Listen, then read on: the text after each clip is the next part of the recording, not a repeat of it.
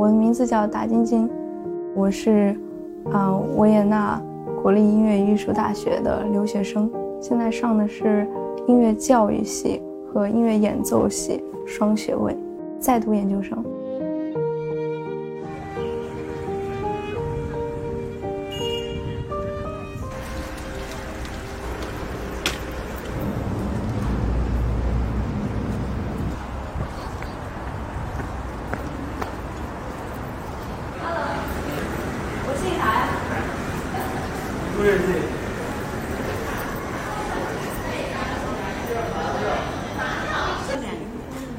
司马老师漂亮一点，好吗？谢谢。在哪里？在哪里？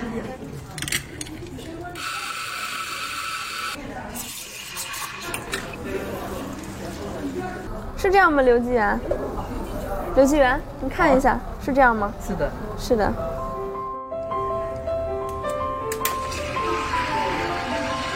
我接触这些孩子大概有四年了。我看看，我看看，这个很好看啊。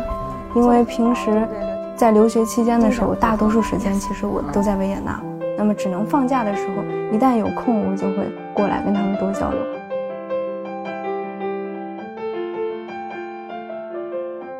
我们都是志愿者，爱咖啡也是让他们体验啊融入社会。啊，如何与人交流的方式。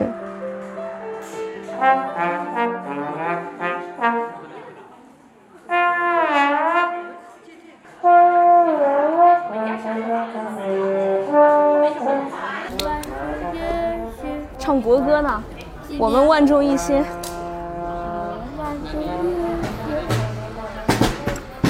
你要拿着这里，对，二。你要边数边打，边数才行。二三四五六七，再来一遍。一二三四，对，可以。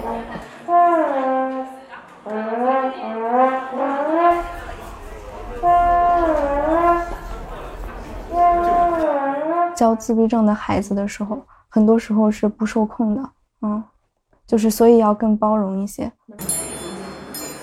我们教像他这样的孩子的话，就会不会按照传统的那种教法来。我觉得更重要的是一个陪伴嘛，通过音乐的方式来找到他的一个安全感。他们会觉得这个东西很好奇，但他可能并不知道打击乐是什么，但是他可以通过这个乐器带来快乐。比如说他唱国歌的时候，那个时间是属于他自己的。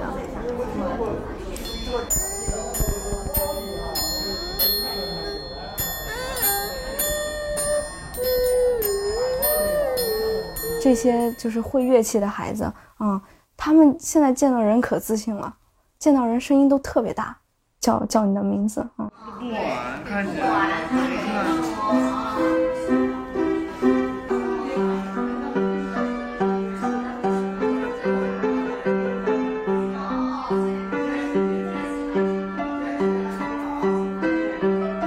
刚开始学音乐的时候，我是梦想着自己。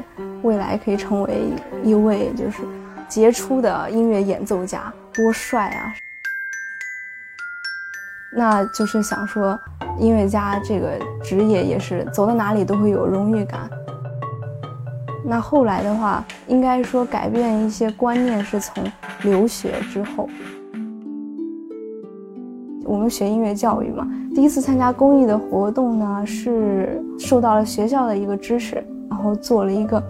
为盲人用不同的乐器铺出一条像这种行走的方向，啊，然后让他们听着这个乐器发出的不同的声响，来去寻找他们要去的方向。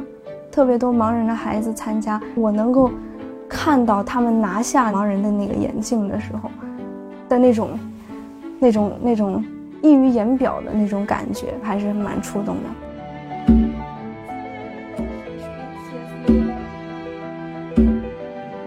我觉得音乐可能给予我一种技能，能够帮助到学生们。教育学的这个背景的话，我觉得也是一个让我能够找到更适合不同的学生的一个方法。接触了他们之后，让我看到音乐其实更应该带给别人的是脚踏实地的快乐，就是一个认知层面的升华了对他的一个认知。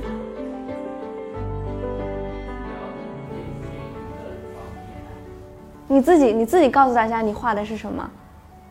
我画的是维也纳森林。维也纳森林啊。这个就是来到我们的奥地利的首都是维也纳。对。每年的十二月三十号，就是维也纳金色大厅的音乐会。什么音乐会？新年。新年音乐会，哎，对。可以看得出来，原来他的内心其实。是有非常丰富的一个世界的，就是他很想把他内心的东西表达出来，他只是没有办法通过，就是大家能够想到的方式去表达。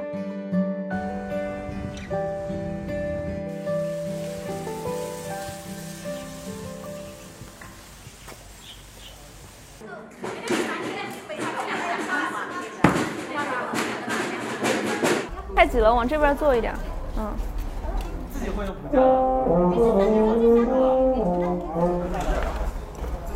一二，预备，开始！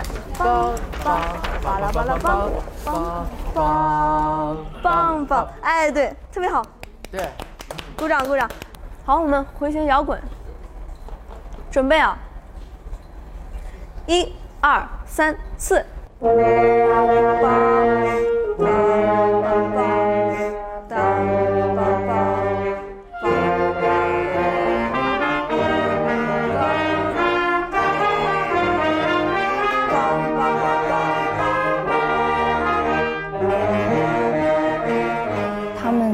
做音乐的时候，能够明显的看到他们眼神里放出来的光芒都是不一样的。我看到这个光芒的那一刻的时候，我觉得我做的这一切都是有意义的，会让我觉得更加坚定自己为什么要做音乐这种不忘初心，要做音乐的传播者的这种信念。